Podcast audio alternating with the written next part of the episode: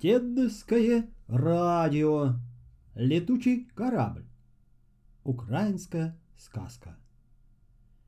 Жили-были мужик да баба. Жили они в любви и согласии, и был у них сынок Коля. Однажды Колина мать захворала неведомой болезнью и умерла. Погревал мужик, погревал, а потом опять женился, так как трудно ему было без жены с хозяйством управляться. Сперва Коля хорошо жилось. Мачеха любила его как родного сына. Но прошел год-другой, и будто кто-то подменил мачеху. Стала она донимать Колю разной работы, да все время ругать и попрекать. Наработается он за день, так устанет, что еле-еле до постели доберется, а мачеха все недовольна. Но Коля был добрый, терпел и никогда не жаловался отцу, чтобы не огорчать его. Так дожил он до пятнадцати лет. Как-то раз злая мачеха положила Коле в торбу черствых корок и послала его в лес по дрова. А до леса далеко идти было, десять верст с гаком. Шел, шел бедный мальчик, задумался о своем горьком жилье, затужил, заплакал. Друг видит, подходит к нему седой старичок и говорит. «Здоров, сынок! Куда путь держишь?» «Здравствуй, дедушка!» — отвечает Коля. «Иду я в лес по дрова». «А что ты, сынок, плачешь?» «Да как же мне, дедушка, не плакать? Горькое у меня житье. Нет у меня родной матушки, а мачеха совсем заморила работой и впроголодь держит, и доброго слова от нее не слышу, одни только попреки. Вздохнул старик, покачал головой и говорит. Вот оно что. Ну, ладно, сынок, давай сядем, отдохнем и поедим. Вынимай из торбы, что там у тебя есть. Да ты, дедушка, и не станешь. У меня в торбе одни только черствые корки. Ах, ничего, давай, что есть. Сошли они с дороги и сели на траву. Сунул Коля руку в торбу и вынул не корки, что мачеха положила, а мягкий пшеничный каравай. Удивился он, а старик посмеивается. Вот видишь, сынок, что у тебя в торбе-то было? А ты говорил, что не стану я есть. Смотрит Коля на хлеб и не знает, что сказать, а старик ему и говорит. «Ешь, сынок, и я с тобой поем». Стали они есть. Давно Коля не едал такого вкусного хлеба, наелся в волю, а от каравая ломоть остался. Положил он его в торбу, а в ней другой каравай. Еще больше удивился Коля, а старик поблагодарил его за угощение и сказал. «Слушай, сынок, вот что я тебе скажу. Добрый ты парень, а живешь худо. Хочу я тебе помочь. Ежели ты меня послушаешься, хорошо жить станешь. Ступай в лес и разыщи там поляну, на которой растет большой дуб. Стукни по тому дубу три раза топором, а сам ложись ничком и лежи, покуда к тебе люди не подбегут. Начнут они тебе разные вещи предлагать, но ты не вставай и от всего отказывайся. А вот когда они спросят, нужен ли тебе, молодец, летучий корабль, ты мигом встань и ответь, нужен тебе летучий корабль. Тут он и появится перед тобой. Садись в корабль, поднимай парус и отправляйся в престольный град. И кого не увидишь по дороге, забирай с собой. Поблагодарил Коля старика. Потом они попрощались, старик пошел своей дорогой, а Коля в лес отправился. Отыскал он в лесу поляну, на которой большой дуб стоял. Ударил по нему три раза топором и лег ничком на землю. Прошло немного времени, слышит Коля, подходит к нему люди и спрашивает. «Эй, молодец, не хочешь ли ты поесть?» «Нет, не хочу», — отвечает Коля. «Может, тебе денег надо?» «Нет, не надо». «Ну, может, наряды дорогие хочешь?» «И дорогих нарядов не хочу. Чего только не предлагали Коля неведомые люди. От всего он отказывался. Наконец спросили его люди. Не нужен ли тебе, молодец, летучий корабль? Тут Коля мигом вскочил на ноги и говорит. Нужен мне летучий корабль. И сразу же появился перед ним летучий корабль. Сел Коля в корабль, натянул парус и полетел. Летит, летит, а сам все на землю смотрит. Вдруг видит он, идет по дороге мужик и несет за спиной корзину с хлебом. Подлетел к нему Коля и спрашивает. «Куда ж ты идешь, добрый человек?» «Иду в село за хлебом, проголодался я». «Да ведь у тебя за спиной полная корзина хлеба». «А мне этого хлеба один раз вкуснуть!» Подивился Коля. «Ну и прожорливый мужик!» Вспомнил он наказ старика и говорит. «Садись, дяденька, в корабль, полетим в престольный град, там хлеба много». Согласился мужик. Полетели они дальше вдвоем. Летели, летели, видят. Лежит на дороге мужик, прижался ухом к земле и слушает. Остановил Коля свой корабль и говорит. «Здравствуй, добрый человек! Что это ты делаешь?» «Да вот, слушаю, что в престольном граде люди говорят». «А мы как раз туда летим, садись с нами!» Согласился мужик. Полетел корабль дальше. Летели они, летели, видят, стоит на дороге стрелок и прицеливается, а кругом ничего не видно. Поздоровался с ним Коля и спрашивает. «В кого это ты целишься? Ведь никого поблизости нет». «А я по близкой цели не стреляю», — отвечает стрелок. «Я все по дальним стреляю. Вот сейчас престольном граде сидит на кресте колокольни муха, и хочу я, чтобы моя стрела попала этой мухе в правый глаз». «Да неужто ты за столько верст муху разглядел?» «Это что?» — ответил стрелок. «Я еще дальше вижу». «А мы как раз в столицу летим. Садись с нами». Согласился стрелок. Полетел корабль дальше. Летели они, летели, видят, по дороге человек. На одной ноге скачет, а другая у него к уху привязана. «Здравствуй, добрый человек!» — сказал Коля. «Что это ты на одной ноге скачешь?» «А потому я скачу на одной ноге», — отвечает человек, «что ежели на обе стану, за пять шагов весь свет обойду, а я не хочу». «Куда ж ты идешь?» «В столицу». «Ну, садись с нами». Сел человек в летучий корабль, полетели они дальше. Летели, летели, видит, ходит по берегу озера какой-то мужик, будто что-то ищет. Подлетел Коля к нему и спрашивает. «Чего ты тут ходишь и ищешь, добрый человек?» «Пить хочу», — отвечает мужик. «Да никак, воды не найду». «Да ведь перед тобой целое озеро, что ж ты не пьешь?» «А много ли воды в нем? Мне и на один глоток не хватит». «Ну, тогда садись с нами. Мы летим в столицу, а она на большой реке стоит. Напьешься в волю». Сел мужик, полетели они дальше. Летели они, летели, видят, идет мужик в лесу, а сам тащит на спине целую вязанку дров. Подлетел к нему Коля и спрашивает.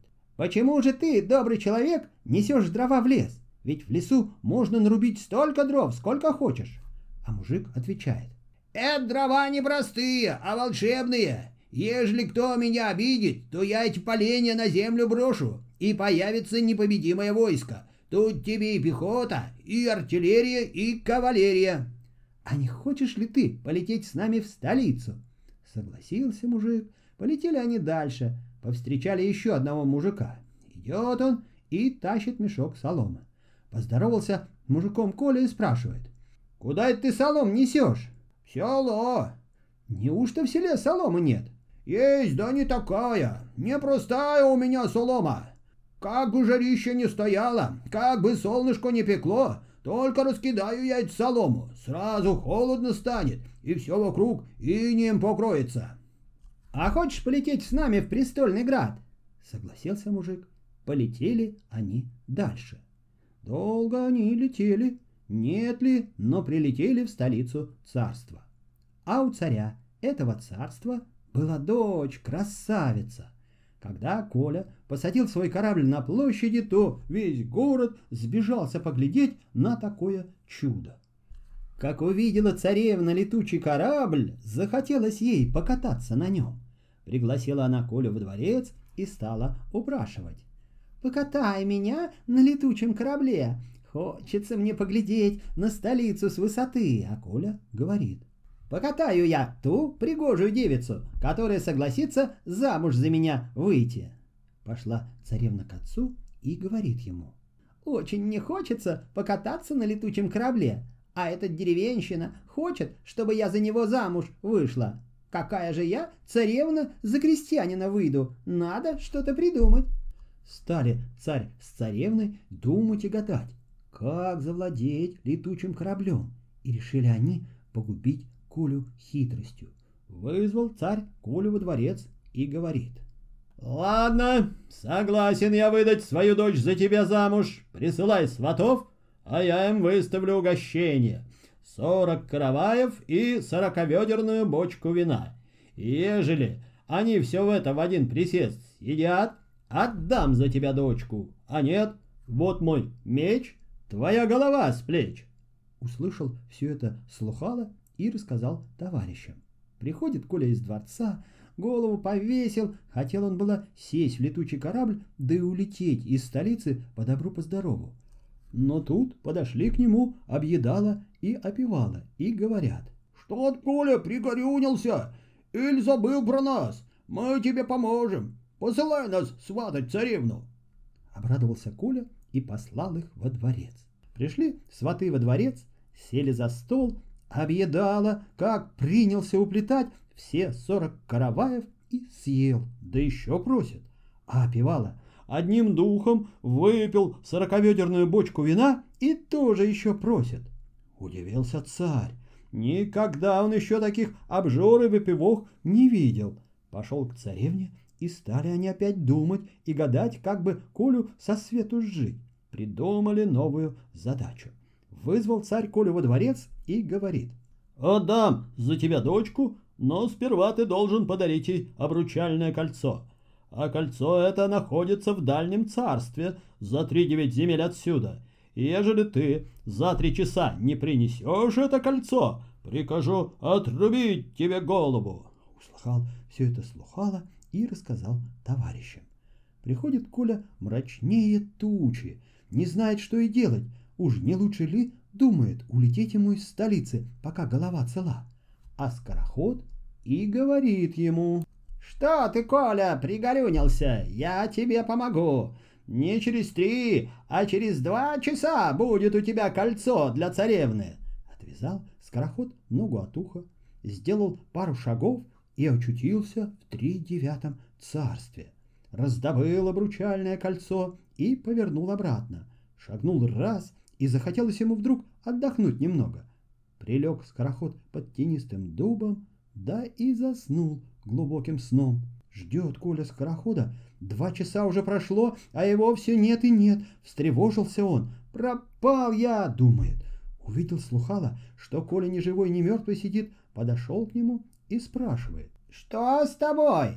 «Да вот», — говорил скороход, что воротится через два часа, а уже третий час на исходе. Пропала моя головушка. Приложил тогда слухала ухо к земле и давай слушать послушал и говорит. «Не горюй, Коля! Спит он, такой-сякой, под дубом. Спит, храпит, носом посвистывает». «Что же мы теперь делать будем?» – спрашивает Коля. «Как его разбудить?» Тут стрелок и говорит.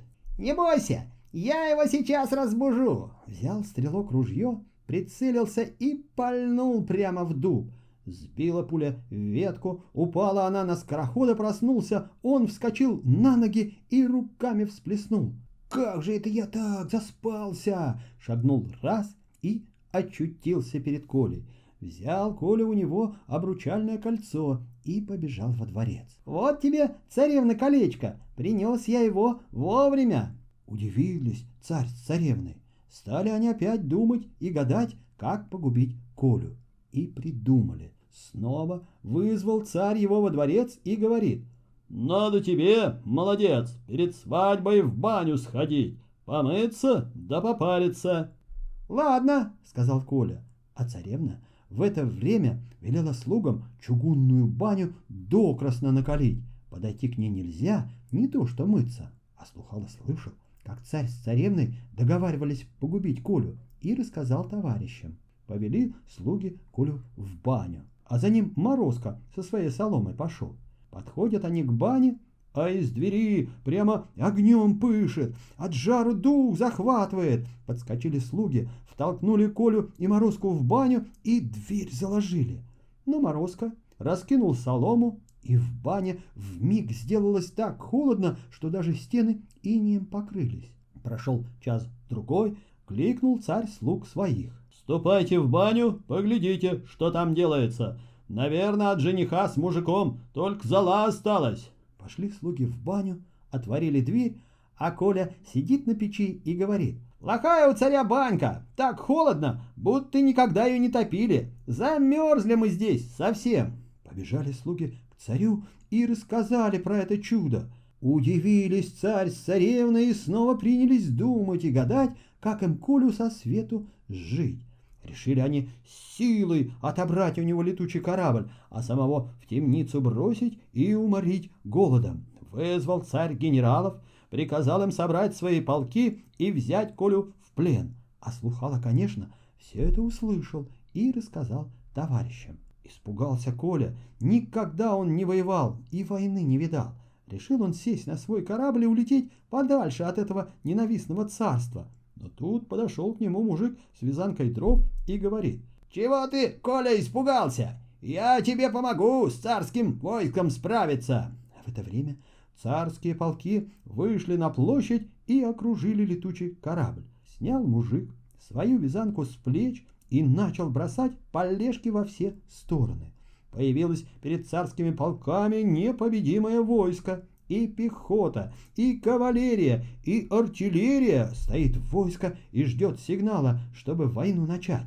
Подал Коля сигнал, и ударило волшебное войско по царским полкам. Не успели царь с царевной оглянуться, как все их солдаты разбежались кто куда, а сами они в плену оказались. Отправил Коля царя в ту самую баню, в которой его живьем сжечь хотели. Потом подошел к царевне и говорит — не хочу я жениться на тебе. Хотели вы с царем погубить меня, да ничего не вышло. Помогли мне мои товарищи. И придется тебе сейчас выбирать. Либо уйти прочь из этого царства-государства, либо сидеть в чугунной бане со своим отцом, покуда не замерзнете. Упала царевна перед Колей на колени и принялась молить его о прощении. Помялась, что станет доброй, хорошей, упрашивала его жениться на ней. Но Коля не женился на царевне, а прогнал ее вместе с царем прочь. Народ был этому очень рад, потому что Коля освободил его из-под власти злого царя. И никогда с той поры в этом государстве никакого царя больше не было. Конец.